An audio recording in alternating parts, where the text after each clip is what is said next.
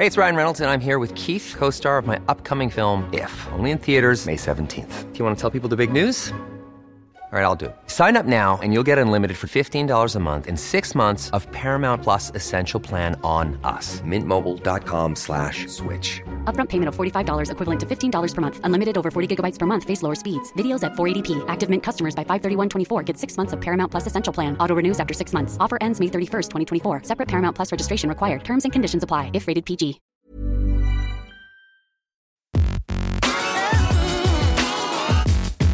Salut t'es qui Le podcast de Frandroid.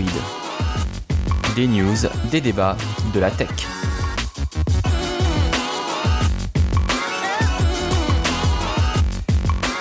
Salut à tous, c'est Lou de Frandroid. On se retrouve pour un nouvel épisode de Salut qui J'espère que vous êtes en forme et j'espère que l'équipe qui est présente aussi est en forme. Et j'accueille tout d'abord Cassim. Ça va, salut tout le monde, bonjour, bonsoir. C'est dans le désordre. ça, dépend mais de, ça dépend de quand ils, ont, ils écoutent l'épisode à chaque Il y fois. a un donc décalage de- horaire avec Toulouse, j'ai l'impression. Tout va bien ça va, il fait juste un petit peu chaud là où on enregistre, Ah oui. donc euh, On n'est pas à Toulouse, mais il fait très très chaud effectivement dans notre salle aujourd'hui, donc ça va, ça va transpirer. À côté de toi, il y a Geoffroy. Salut Lou Est-ce que tu es en forme Je suis très en forme. Non, je suis pas en forme. Je reviens tout juste d'un voyage de presse. On est Ah. arrivé il y, a, il y a une demi-heure maintenant. Euh, J'ai pu voir le Honor 20 et je pense qu'on va en parler un petit peu tout à l'heure. Et j'étais avec notre invité. Mélinda, journaliste tech et jeux vidéo chez LCI. Bienvenue Mélinda. Merci, bonjour messieurs, je suis ravie d'être là. Bah, ça me fait bien merci plaisir. beaucoup. Tu nous accompagnes donc pour deux épisodes. Et ce premier épisode, nous allons parler donc de Huawei. Peut-il survivre sans Google? Bon Dieu, il s'est passé beaucoup beaucoup de choses entre Huawei Ah et bon? Google. Si si, je t'assure. Justement, puisque tu prends la parole, mon petit Cassim, c'est toi qui vas pouvoir répondre. Peux-tu nous faire un petit historique de la situation euh, Qu'est-ce qui s'est passé entre le gouvernement américain et Huawei récemment, qui a pu mener du coup à ce, ce divorce? Bon, on va pas faire tout l'historique, Si. mais en mais en quelques Tout. mots, euh, le bon le gouvernement américain a décidé de se lancer dans une petite guerre commerciale avec euh, la Chine, et euh, en- ça c'est un peu le fond. Et en fait, le gouvernement de Donald Trump. Suspecte en parallèle de ça Huawei et les, qui vend des smartphones mais qui vend aussi des antennes 4G, 5G aux opérateurs d'espionner euh, le consommateur euh, américain via euh, des antennes qu'ils pourraient installer euh, chez les opérateurs américains. Ça c'est le, en tout cas c'est ce que ce qu'annonce le gouvernement euh, américain. Et il, en partant de ce- cette accusation là, ils ont placé euh, Huawei en euh, liste noire. Mhm. Ils ont aussi pointé du doigt le fait que Huawei, euh, cette marque-là, elle, a- elle a de particulier qu'elle est en partie euh, contrôlée, enfin, elle elle a des liens en tout cas avec le gouvernement chinois. Euh, c'est une des particularités de Huawei. Et euh, donc, elle a placé Huawei en, liste noire. Et ça veut dire que les entreprises américaines n'ont plus le droit de commercer avec euh, Huawei. Et le premier acteur qui a été touché, enfin, qui a vraiment symbolisé en fait cette, information, c'est Google qui a du coup arrêté de vendre des licences Android à, à Huawei et ça veut dire que les prochains smartphones Huawei, en l'état actuel des choses, ne pourraient plus euh, bénéficier euh, de l'Android avec les services Google, c'est-à-dire euh, ne pourraient plus avoir le Play Store, ne pourraient plus avoir Gmail, YouTube ou euh, Google Maps par Ou exemple. les mises à jour d'Android Disque, enfin les mises à jour, les mises à jour majeures d'Android euh, également qui sont concernées pour les fonctionnalités. En revanche, pour les mises à jour de sécurité, a priori, il n'y aura aucun souci. Bah, c'est à Huawei en tout cas de développer les mises à jour quoi. Avant de développer le divorce entre Google et Huawei, j'ai une question simple. Est-ce qu'il y a eu des preuves du coup de cet espionnage de la part de Huawei? Pas à ma connaissance. hein. Non, C'est des, supputations, Ah, euh, c'est... Il y, a, il y a un point sur lequel le gouvernement américain se base, qui est un point majeur, c'est une loi euh, qui a été votée, il me semble-t-il, par euh, le, le gouver- enfin l'Assemblée chinoise euh, en juin 2017, si je ne me trompe pas, et qui grosso modo stipule que toutes les entreprises et tous les citoyens américains doivent participer à l'effort du renseignement chinois. Voilà. Ouais, toutes les entreprises chinoises. euh, Toutes les entreprises chinoises et tous les citoyens chinois doivent participer Ouais. à, au renseignement chinois. Donc, à partir de cette loi, euh, toutes les entreprises chinoises sont suspectes d'espionnage euh, pour le pour le compte de l'administration chinoise. Est-ce que qu'est-ce que ça veut dire? Quelle est la portée de, de ce texte euh, qui qui a quasiment deux ans?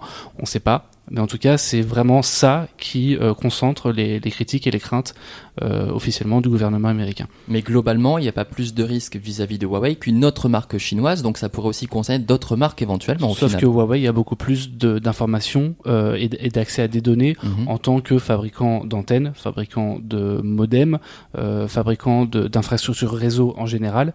c'est le cas de ZTE également en Chine, qui est touché aussi par ça, mais ZTE est un acteur bien plus minoritaire dans le monde des smartphones que euh, Huawei. Euh, mais c'est pas le cas de Xiaomi, c'est pas le cas de euh, BBK Electronics, donc Oppo, OnePlus, Vivo, Realme. donc voilà, a priori, les deux principales marques concernées, qui sont celles qui font du réseau, donc qui ont accès à toutes les données qui transitent sur leur réseau, c'est Huawei et ZTE, mais surtout Huawei. Mais il faut bien comprendre que c'est ça le cœur du problème. C'est vraiment le, les télécommunications. Il faut pas que les gens s'inquiètent pour les smartphones. C'est pas de l'espionnage via euh, du smartphone. Ça fait des mois et des mois que de toute façon ils cherchent comment euh, coincer Huawei. Il y a eu l'histoire de la fille euh, du, du, président qui avait été arrêtée. Enfin, ils cherchent vraiment. un truc qui avait rien à voir. En plus, rien à voir. Parce que Huawei avait rompu l'embargo avec l'Iran parce que alors que pourtant Huawei que enfin n'est pas une entreprise américaine mais juste parce que Huawei utilise le dollar ils sont concernés également par l'embargo. Enfin c'est euh, c'est ça. Ils cherchaient des noises aussi aux Allemands parce que les Allemands avaient dit qu'ils continueraient à travailler avec euh, enfin le, fond du problème de toute façon c'est le déploiement de la 5G c'est des choses comme ça. Euh, je pense que Donald Trump et consorts à part Huawei, ils connaissent, connaissent pas grand monde au niveau marché chinois enfin on est dans un délire américain années 50-60 sur l'obsession de de l'espionnage quoi. C'est mm. vraiment ça Geoffroy le mentionne, mais il y a, enfin, il y a deux éléments. Il y a Huawei qui a dépassé Apple euh, sur le mhm. côté smartphone, donc c'est Huawei qui dépasse le champion américain euh, de la high tech, bah, forcément. Euh, bah, ça a un impact. Et l'autre chose, c'est sur les équipements réseau. apparemment, sur la 5G, ils avaient pris quand même de l'avance sur les autres acteurs du marché. Et donc, ils risquaient d'avoir, enfin, ils risquaient, ils, avaient la, chance potentiellement d'avoir avec cette avance bah, le marché de la 5G mhm. américaine chez tous les opérateurs. Enfin, voilà, les opérateurs allaient s'équiper en antenne chez Huawei, quoi. Donc en, filigrane, ce qu'on peut dire, c'est que cette décision est avant tout politique finalement. Ah oui, complètement. C'est complètement politique. C'est politique et commercial. Enfin, mm. c'est vraiment, c'est vraiment ça. Du coup, Google se trouve en, ligne de mire. Qu'est-ce qui se passe concrètement entre Google et, Huawei et qu'est-ce que ça va avoir comme impact pour le consommateur? Bah, ils ont rompu, enfin, ce qu'on a compris, ils ont retiré, ils ont suspendu la licence euh, Android pour euh, pour Huawei. Donc, ça sous-entend que derrière, ben, Android facile à installer, ils l'ont plus. Ils vont devoir trouver d'autres solutions. Euh, c'est pas problématique pour les smartphones qui sont déjà euh, sortis. Ça faut bien que les gens mmh. comprennent mmh. que qui sont déjà sortis ou qui s'apprêtent à sortir. Ouais. Alors et là-dessus, euh, c'est un peu flou. On, en, reparlera, on, en voilà, on en reparlera plus tard, mais c'est un peu flou la date, euh, la date euh, officielle du mhm. divorce. Mais il faut bien que les gens comprennent que demain leur smartphone Huawei va pas s'autodétruire parce que il y a plus, ils ont plus d'accord avec ils auront, ils auront toujours le Play Store, ils auront toujours Gmail, ils auront toujours YouTube, ils auront toujours les mises à jour de Google Maps, tout ça. les mises à jour de sécurité. La seule chose qu'ils auront pas, c'est Android 10 avec le Play Store. Si les, si la situation était, les mises à jour majeures où là ça risque de poser problème sur les grosses mises à jour pour les téléphones qui existent déjà, donc le P30, le P30 Pro, les précédents Honor comme le 8X, le View 20, Smart, voilà. tout ça c'est bon quoi. Donc tout ça, normalement, en revanche, ça peut poser des questions sur les smartphones qui s'apprêtaient à sortir. On pense surtout au euh, Mate X, donc le smartphone pliable de Huawei, mhm. euh, bah, qui était attendu aussi en même temps que le Galaxy Fold. Le Galaxy Fold a eu des soucis, il a été repoussé. Le Mate X, on ne sait pas du tout s'il sortira en l'état, euh, sous quel système, avec les services Google ou pas. voilà, il y a énormément de questions qui se posent parce que bon, on, parle de Google, mais il y a plein de boîtes américaines qui fournissent des, des, des services à Huawei, que ce soit du matériel, que ça soit, on a un article d'ailleurs sur Android.com qui est très bien expliqué sur quels sont euh, les, les, composants américains dans les smartphones Huawei, parce qu'il y en a quand même quelques-uns, même si Huawei fabrique ses, ses processeurs et, euh, et, une bonne partie de ses puces, ils fabriquent pas tout, enfin ils ont pas tout. Alors en plus, euh, alors vous vous étiez justement, tu, tu viens de rentrer d'un voyage de presse, donc vous étiez dans le train, mais ce matin il y a ARM, ARM qui a mm. annoncé qu'ils avaient retiré aussi leur licence à Huawei et ARM, bah, c'est les puces qu'on retrouve justement dans tout ce qui est modem, smartphone, etc. Euh, donc Huawei avait une licence auprès de ARM, qui est un, acteur britannique, japonais. Euh, en fait, c'est un, un, acteur britannique historiquement et qui s'est fait racheter par euh, SoftBank au Japon. Euh, et donc ils ont retiré leur licence à Huawei. Ça veut dire que Huawei n'a plus le droit, logiquement, pour leur prochaine génération de produits, de développer leur propre puce euh, ARM, donc les Kirin, les fameux Kirin 980, etc. Oui, parce que ça pose aussi des questions sur les brevets en fait, parce que il y a beaucoup d'entreprises américaines qui détiennent des brevets. Euh, on pense par exemple le tactile, les écrans tactiles. On se dit c'est un truc qui est, qui, est, qui est, basique, mais il y a quand même des brevets qui sont encore sur le tactile. Et pour que les fabricants de smartphones enfin puissent utiliser ces technologies-là, ils doivent verser des brevets, enfin verser euh, de l'argent au détenteur du brevet. Et verser de l'argent à un détenteur de brevet qui est potentiellement américain, ça veut dire faire affaire avec lui, et ça peut être interdit. Donc il y a énormément de questions qui peuvent se poser sur le GPS bah, le GPS, euh, c'est un brevet, c'est une mm. technologie américaine. Théoriquement, ils pourraient plus l'utiliser non plus.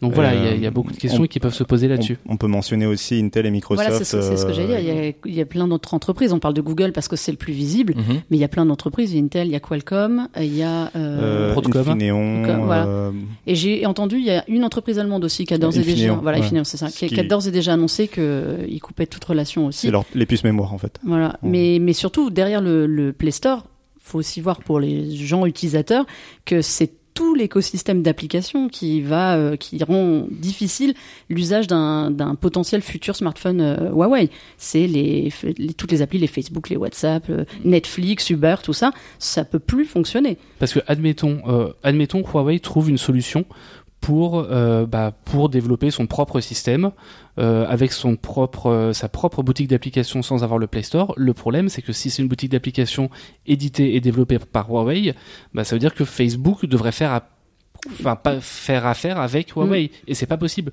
Uber devrait la même problématique revient que, que, Google ou euh, le Netflix devrait faire affaire avec Huawei, Uber devrait faire affaire avec Huawei, Twitter aussi et donc du coup ces, ces services là ne pourraient pas non plus être disponibles sur la boutique d'application de Huawei. Ils seraient disponibles que par le navigateur en fait. Voilà, que en téléchargeant via une APK et mm. ce qui est enfin les, les, les consommateurs le, public, euh, euh. le, le, feront pas. Quoi. On aurait un smartphone chinois avec des applis chinoises. C'est ça. C'est WeChat, c'est des choses comme ça. Euh, ils pourront plus rien. Tout ce qui sera d'origine américaine sera interdit en fait. Et du coup, j'ai envie de dire, ce qui trinque le plus dans ce cas-là, c'est le marché européen finalement. Oui. Ah bah ce sont les seuls, enfin les seuls, les, principaux concernés. Les Chinois sont concernés dans le sens où pour les mises à jour majeures, Android 10 par exemple, avec toutes les fonctionnalités, bah là, il me semble que ça, ça, ça les touche un peu.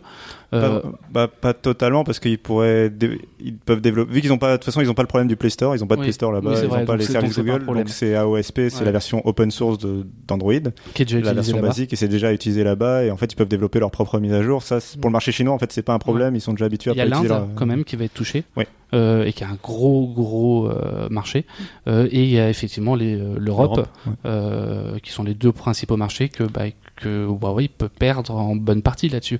Et on, devrait découvrir effectivement, comme le disait Melinda, euh, des smartphones Huawei tels qu'ils sont vendus en Chine euh, avec des services chinois sans les services Google et euh, qu'on connaît pas en fait. Est-ce que ça concerne ça c'est une question pour ma culture personnelle parce que je sais qu'en Chine ils n'ont pas du coup le Android que nous on a. Mm. Est-ce que ça concerne que le marché chinois ça? Le marché sud-asiatique, il est concerné aussi? Enfin, les, les, smartphones qui vont vendre ailleurs en Asie, ils sont. Euh, par exemple, en Inde, ils ont le Play Store. Euh, ils ont le Play Store. Et les, les il y a qu'en Chine. À Hong Kong même, ils ont le Play Store. D'accord, il y a vraiment qu'en Chine. Oui. C'est en Chine. C'est sûr que en Chine intérieure. Pour eux, c'est vrai quand on leur raconte ça, je pense que ouais, ils s'en foutent. Ils s'en foutent total. Ils s'en foutent complètement. Mais du coup, c'est marrant. Enfin, c'est marrant. C'est euh, intéressant qu'un conflit finalement entre la Chine et les États-Unis ne touche pas la Chine. Ne touche ni les États-Unis ni la Chine. Parce que pour les smartphones, les smartphones Huawei, ils sont pas vendus aux États-Unis. Oui.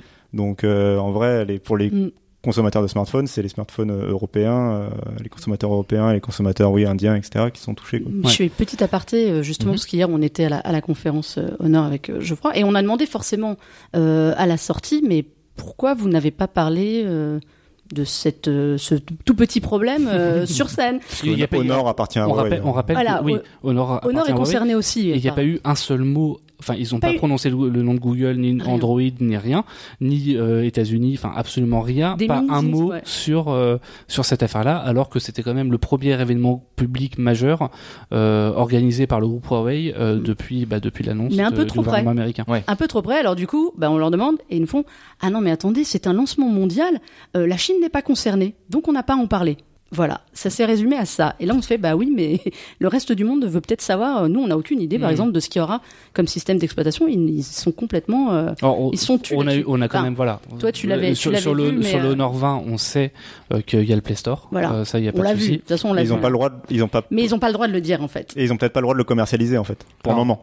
C'est compliqué. On, on, va passer directement du coup à la problématique du Honor 20. Le Honor 20 donc est un téléphone du groupe Huawei que j'ai pu prendre en main il y a une semaine. Donc j'ai eu un pré-brief, comme ça arrive souvent, et comme vous en parlerez prochainement dans une autre émission, euh, un pré-brief sur ce téléphone-là. Donc j'ai rencontré les gens de Honor France qui m'ont montré le téléphone, les caractéristiques, qui me l'ont donné ensuite pour le tester, enfin qui me l'ont prêté pour le tester pendant une semaine.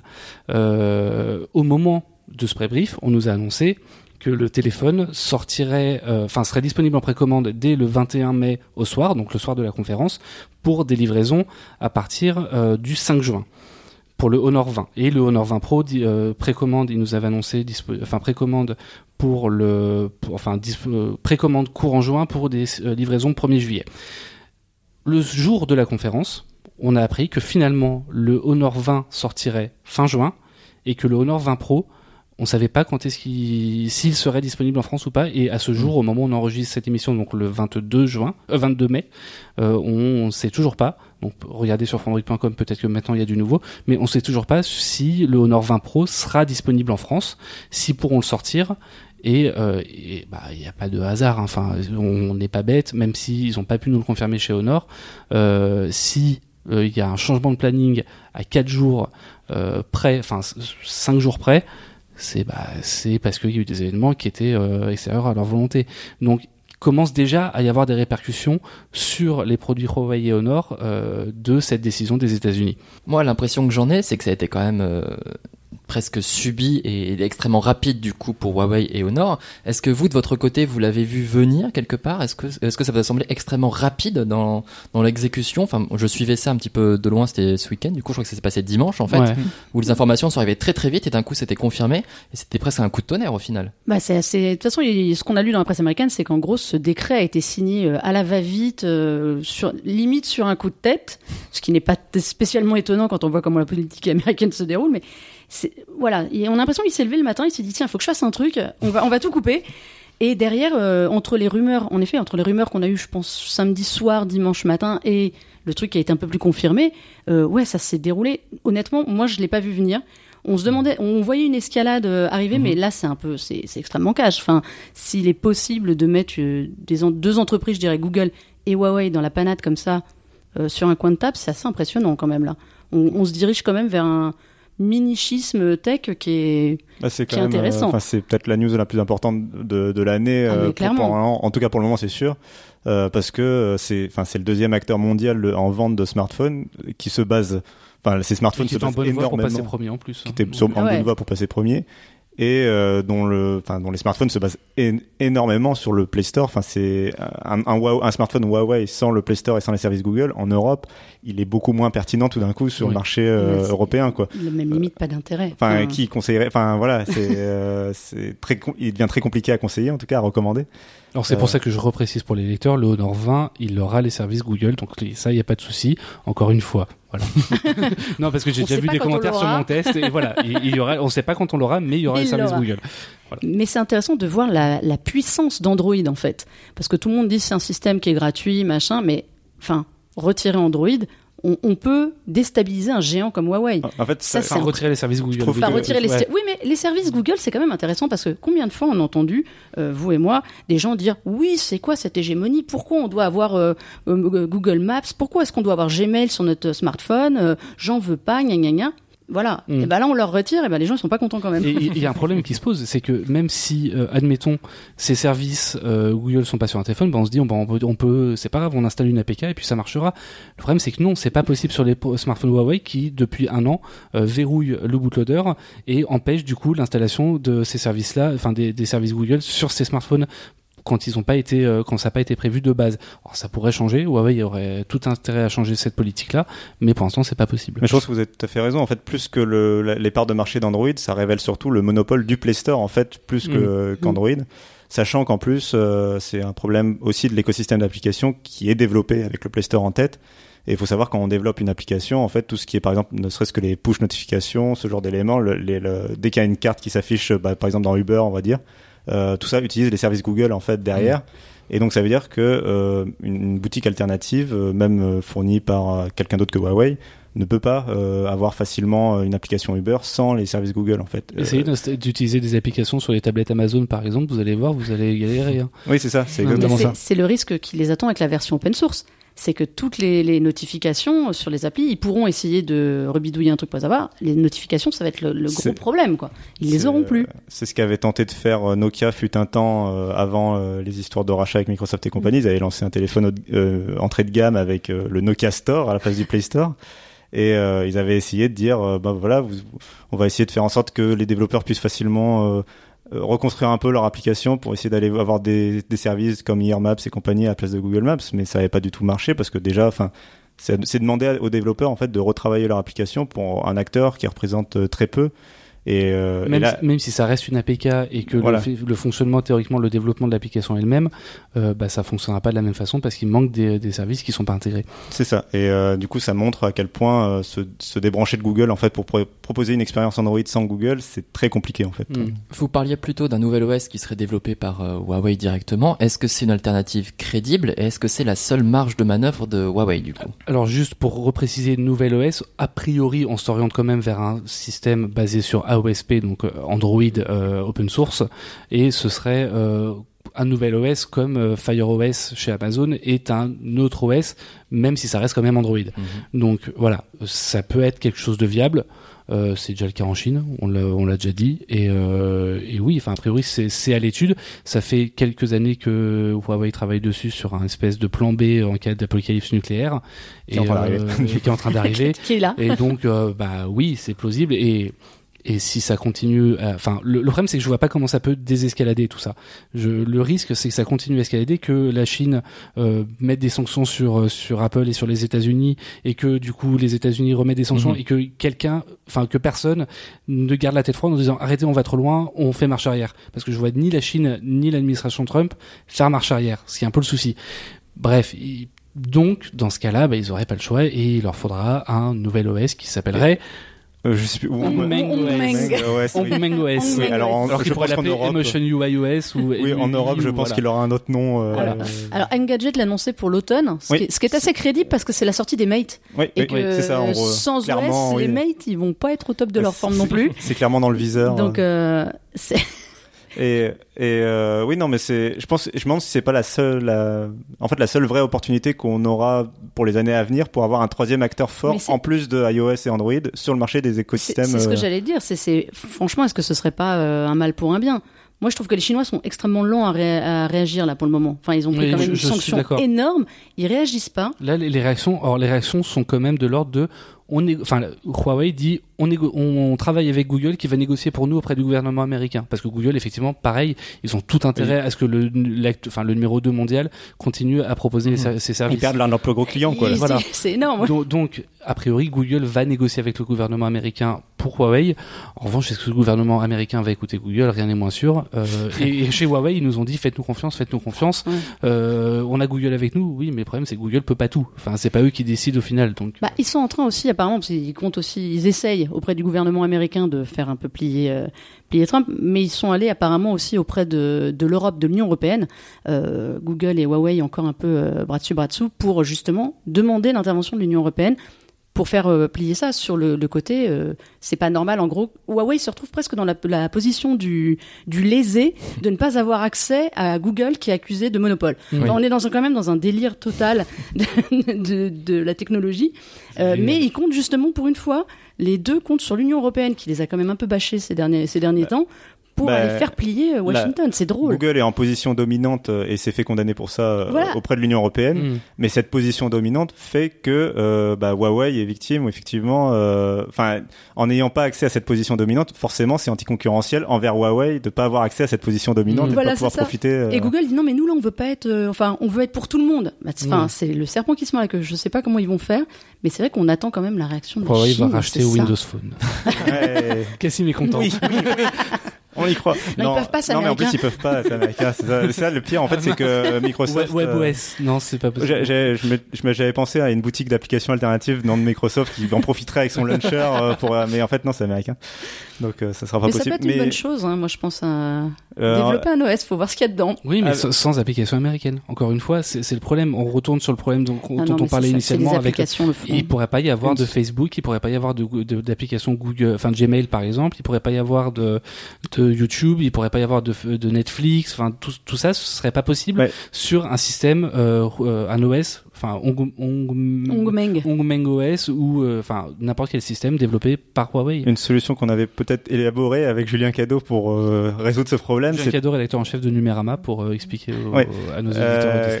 qui c'était de tout simplement est-ce que Google va pas créer ou enfin Huawei ou Google ou quelqu'un va pas créer une boîte européenne justement éditrice aussi de licences Android et de Play Store etc qui ferait que du coup, bah, Netflix et tout ça, en fait, il, il, serait en commerce avec cette boîte européenne et que Huawei serait aussi en commerce de l'autre côté avec cette boîte européenne et qu'en fait, ce serait un intermédiaire euh, mm. qui, euh, du coup, éviterait... les Américains ont du mal avec les intermédiaires aussi. En fait, il y a dans, les euh, dans le décret, il y a aussi ça, c'est que d'ailleurs dans le décret, ça concerne les entreprises américaines qui oui, commerce avec la Chine. Et ça concerne aussi toute entreprise étrangère qui commercialise d'un côté avec, les, Américains et qui se fait avec les autres. Donc ah non, ils sont plus intelligents que moi en fait. Hein. ils ont pensé. Qui aurait cru bah, D'où le d'où l'allemand qui a dit non parce que. Voilà. Dommage, ils auraient pu prendre des leçons auprès des Balkany. Euh, j'ai une dernière question. C'est d'actualité. Euh, donc pour résumer un petit peu, on a Huawei qui est perdant, Google qui est perdant, les, euh, les consommateurs européens qui sont perdants. Est-ce qu'il y a quand même des, des gagnants dans cette histoire? Bah, tous ceux qui font du réseau.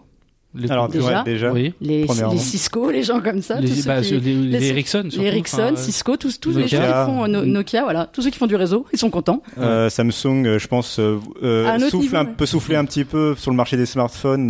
Il y a quand même son gros concurrent qui est dans la panade. Et en fait, même si cette affaire était réglée la semaine prochaine, en vrai, il va y avoir des répercussions probablement commerciales quand même. Enfin, les, les consommateurs vont être inquiets quoi mhm. qu'il arrive même si c'était réglé la semaine prochaine, ça pourrait revenir, enfin l'idée que ça pourrait revenir un jour, ça peut euh, effrayer des consommateurs. Et Samsung, ils ont pas du tout ce problème-là, donc autant acheter du Samsung. Enfin, voilà, il y a une mécanique qui se met en place, à mon avis, dans l'esprit des consommateurs, qui peut euh, justement jouer en la faveur de mm. Samsung. Euh. Autant acheter des smartphones explosifs. Oui. donc c'est le moment de sortir le fold là. Le bad buzz est passé. Allez-y les gars. J'allais dire Apple peut s'en sortir, mais le problème c'est qu'Apple risque d'être une victime collatérale ah. aussi ah si jamais la Chine veut veut, veut, contre-attaquer. ils peuvent, enfin la Chine pourrait interdire la fabrication des enfin des iPhones en Chine ou la vente des smartphones, des iPhones en Chine ou augmenter euh, les taxes, d'exportation et donc augmenter du coup de facto le prix des, euh, des iPhones euh, aux, États-Unis. Là, c'est Tim donc, Cook voilà, qui va pas être content quoi. Moi, je pense que Tim Cook il passe son temps à passer des coups de fil à la Maison Blanche. Là, il est en panique donc, totale. Donc, a priori, c'est pas Apple qui s'en sort le mieux. Ah ça peut être Samsung, ça peut être les autres fabricants chinois qui sont pas impactés pour l'instant. Les cartes sont bien rebattues, le marché des smartphones sera très passionnant à suivre d'ici les mois qui viennent. Pour l'instant, on passe en zone blanche. La zone blanche, vous le savez, c'est le moment du podcast où l'on vous fait quelques petites recommandations culturelles. Et je me tourne tout d'abord vers Cassim qui, comme d'habitude, a passé sa vie devant Netflix, devant bah, un documentaire. évidemment. Euh, je sais plus. Non, en plus, je l'avais regardé. Je crois que je l'ai regardé dans l'avion. Quelque chose. Bref, en tout cas, c'était un documentaire très intéressant qui s'appelle euh, Cap sur le Congrès, je crois, en français. C'est ça.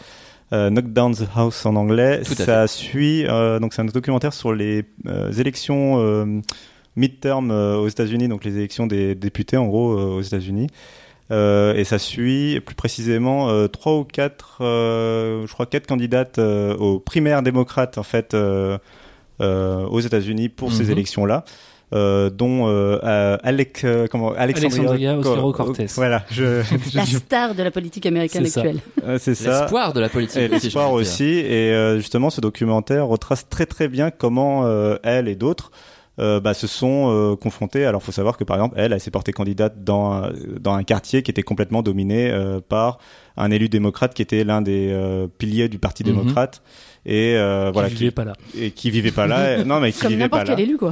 Euh, et qui, euh, bah, qui, qui pensait son élection gagnée d'avance. Bon on sait du coup euh, c'est un documentaire dont on connaît un peu la fin à l'avance en tout cas. Euh, et donc c'est un documentaire vraiment qui est très intéressant qui est assez court qui est très bien filmé. Donc je recommande chaudement On reste sur Netflix avec Geoffroy qui nous conseille Mustang. C'est ça, euh, Mustang qui est un film, euh, un film turc qui est sorti en 2015, qui est disponible du coup sur Netflix maintenant parce que chronologie des médias, 3 ans, 36 mois, 2015, ça fait 2018, donc on est en 2019, on peut le voir. Euh, c'est un film de Denis Gamze Erguven que je qualifierais de Virgin Suicide turc, grosso modo. Ça raconte l'histoire de, je crois que c'est six cousines qui vivent ensemble en Turquie, qui sont enfants slash adolescentes, ça dépend des âges et qui euh, bah, qui qui ont des gros problèmes euh, familiaux et ils sont élevés par leur grand-mère et leur oncle euh, et peu à peu, on va réaliser que bah elles sont à l'école et puis elles sont plus à l'école et puis elles vont chercher à se faire marier et, et voilà, euh, c'est c'est assez dur, c'est très très touchant, euh, c'est un très beau film et, euh, et c'est rigolo aussi par par moment. Voilà, je vous le conseille très très vivement, pas virement, vivement. Ça avait, pas eu un prix à Cannes Alors ça a eu ça a eu des prix au César. Euh, que je Ou au César. Alors je confonds peut-être. Il me semble que ça avait été à Cannes et ça avait fait justement quand c'était c'était arrivé, ça avait fait beaucoup. Ça a reçu euh, en 2016 le meilleur scénario original, le meilleur montage, la meilleure musique et le meilleur premier film au César. Ah oui. Euh, et le Cannes, je ne crois pas qu'il y ait eu des prix en. Vous dire que du coup il y a des films. Mais ça a, été, ça a été nommé à Cannes aussi. Et voilà. Mais je comprends pas le titre. Pourquoi Mustang? Aucune idée. Ok, il n'y a pas de cheval dans le film. Faut le regarder ou de voiture. Il y, a des, voitures, mais c'est pas, pas des Mustangs. C'est pas des. Non, ok. Il n'y a pas de cheval du tout. Il y a, il y a, il y a, je crois pas. Bizarre. Enquête à mener. On passe tout de suite du côté du jeu vidéo avec Melinda qui nous conseille A Plague Tale. Ouais, A Plague Tale Innocence. Alors, sous ce nom un peu anglophone se cache un jeu français, ah. messieurs. Voilà, qu'on doit au Bordelais de Asobo Studio. Euh, alors moi, j'ai eu un vrai coup de cœur pour ce jeu. je suis, je suis une gameuse. J'aime pas les jeux de tir spécialement. J'aime bien les jeux où on me raconte des belles histoires qui sont, euh, qui sont bien beaux. Alors, ça se passe dans la France du XIVe siècle. Donc période un peu sympathique entre la peste, l'inquisition, euh, les, les, meurtres, tout ça se trucide à, gogo. C'est l'histoire d'un frère et une sœur euh, qui vivent dans un petit château et euh, sous leurs yeux, leurs parents sont assassinés par l'inquisition, qui vient chercher le petit frère. Et le petit frère qui s'appelle Hugo, la grande sœur c'est Amicia, le petit frère est malade. Donc tout le, long du jeu, voilà, elle se trimballe son petit frère malade à protéger et en tout en fuyant au milieu des rats peste oblige. Donc si vous aimez pas les rats et vous êtes comme moi, c'est assez sympathique. euh, c'est pas un jeu du tout difficile. C'est voilà, il y a aucune complication. Par contre, c'est un jeu qui est très beau, qui a une vraie atmosphère. C'est, on commence dans la lumière avant euh, l'arrivée de l'inquisition. C'est du du coup. Ouais. Alors, c'est pas du open world, c'est c'est assez euh, dirigé, mais vous avez le, mhm. liberté de mhm. d'avancer dans l'histoire comme vous voulez. Mais voilà, c'est très euh, très linéaire. Mais il y a vraiment une âme dans un jeu. Et moi, j'aime bien ça, parce que ça raconte une histoire, donc l'histoire de ces deux enfants qui doivent se débrouiller pour survivre et euh, trouver des gens, euh, voilà, c'est un peu mystique, c'est le, le Moyen Âge. Et euh, il y a une musique fabuleuse dans mhm. ce jeu, voilà, d'Olivier de Rivière. Je fais un coucou parce que mhm. les gens qui me connaissent que je suis tombée amoureuse de cette musique. Euh, mais voilà, il y a une âme dans ce jeu. Et c'est un tout petit, un tout, tout petit euh, studio euh, bordelais qui a vraiment fait un travail super sur la, la reconstitution. On y est dans cette France du Moyen Âge. Alors, c'est pas ultra chiadé comme un Assassin's Creed. Voilà, je vous le dis tout de mhm. suite. Il y a un côté plutôt euh, vraiment pictural dans ce jeu. Et euh, vraiment, si vous cherchez un petit jeu d'aventure, d'action-aventure, tranquille, pas difficile, mais pas simple non plus, euh, vraiment, je vous recommande Tale. C'est euh, sorti là euh, courant mai. C'est vraiment un jeu magnifique à faire, une vraie atmosphère. Sur quelle plateforme? Alors c'est Xbox, PS4 et PC. Non, il, est peut-être plus difficile dans son atmosphère finalement, dans son histoire que dans alors, Il y, y, a des côtés un peu oppressants. Voilà, c'est très noir parce que évidemment, plus on avance, plus la peste se se, répand. et donc plus le jeu est noir et, euh, et tout. Voilà, il faut ramener un peu de lumière. Donc voilà. Eh bien, tu me l'as vraiment bien vendu, ça me donne très envie. De mon côté, je reste du côté des jeux vidéo. Euh, je vais vous parler d'un jeu PC Anno 1800, donc évidemment le, le, nouvel opus de la série Anno qui a commencé il y a 20 ans avec Anno 1602. Là, c'est un nouvel épisode du coup qui se déroule à l'aube du 19e siècle, plutôt à la fin du 18e, parce que je rappelle que 1800 c'est encore le 18e siècle. Voilà. Le 19e commence en 1801, c'était le petit point historique. euh, comme d'habitude, les, règles, les règles sont les mêmes. On gère une petite colonie sur une île. Il va devoir, on va devoir du coup faire euh, fructifier tout ça en, en, construisant plein de, plein comment dire, d'industries, etc. Enfin, des, des ressources qu'on va devoir transformer pour satisfaire tout le monde, pour devenir de plus en plus riche, pour faire du commerce, etc. Et alors, c'est un jeu qui est vraiment magnifique, graphiquement c'est vraiment euh, euh, l'apogée de, la licence, ça c'est certain. Et en termes de gameplay, il est d'une profondeur assez dingue. J'ai vraiment été assez étonné. Si vous aimez les jeux de gestion à arbre de production, c'est vraiment le, pinacle du genre très clairement.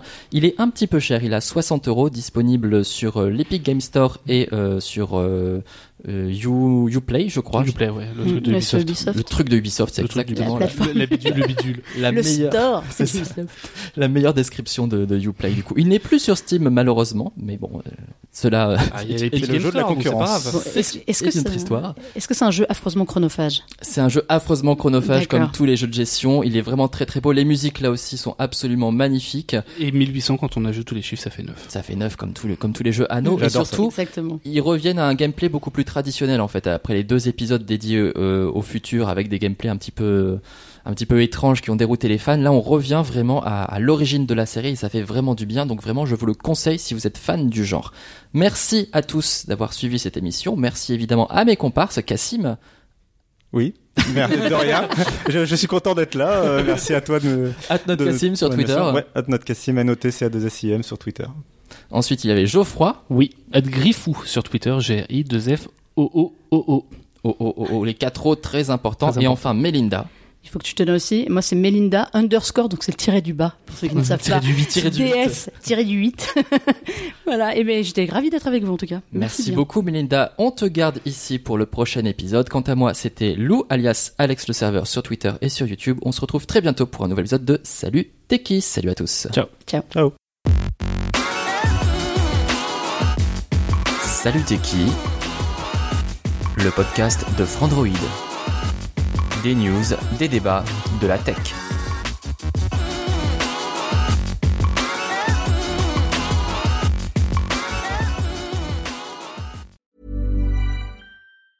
Mom deserves the best, and there's no better place to shop for Mother's Day than Whole Foods Market. They're your destination for unbeatable savings, from premium gifts to show-stopping flowers and irresistible desserts. Start by saving 33% with Prime on all body care and candles. Then get a 15-stem bunch of tulips for just $9.99 each with Prime. Round out Mom's menu with festive rosé, irresistible berry chantilly cake, and more special treats. Come celebrate Mother's Day at Whole Foods Market.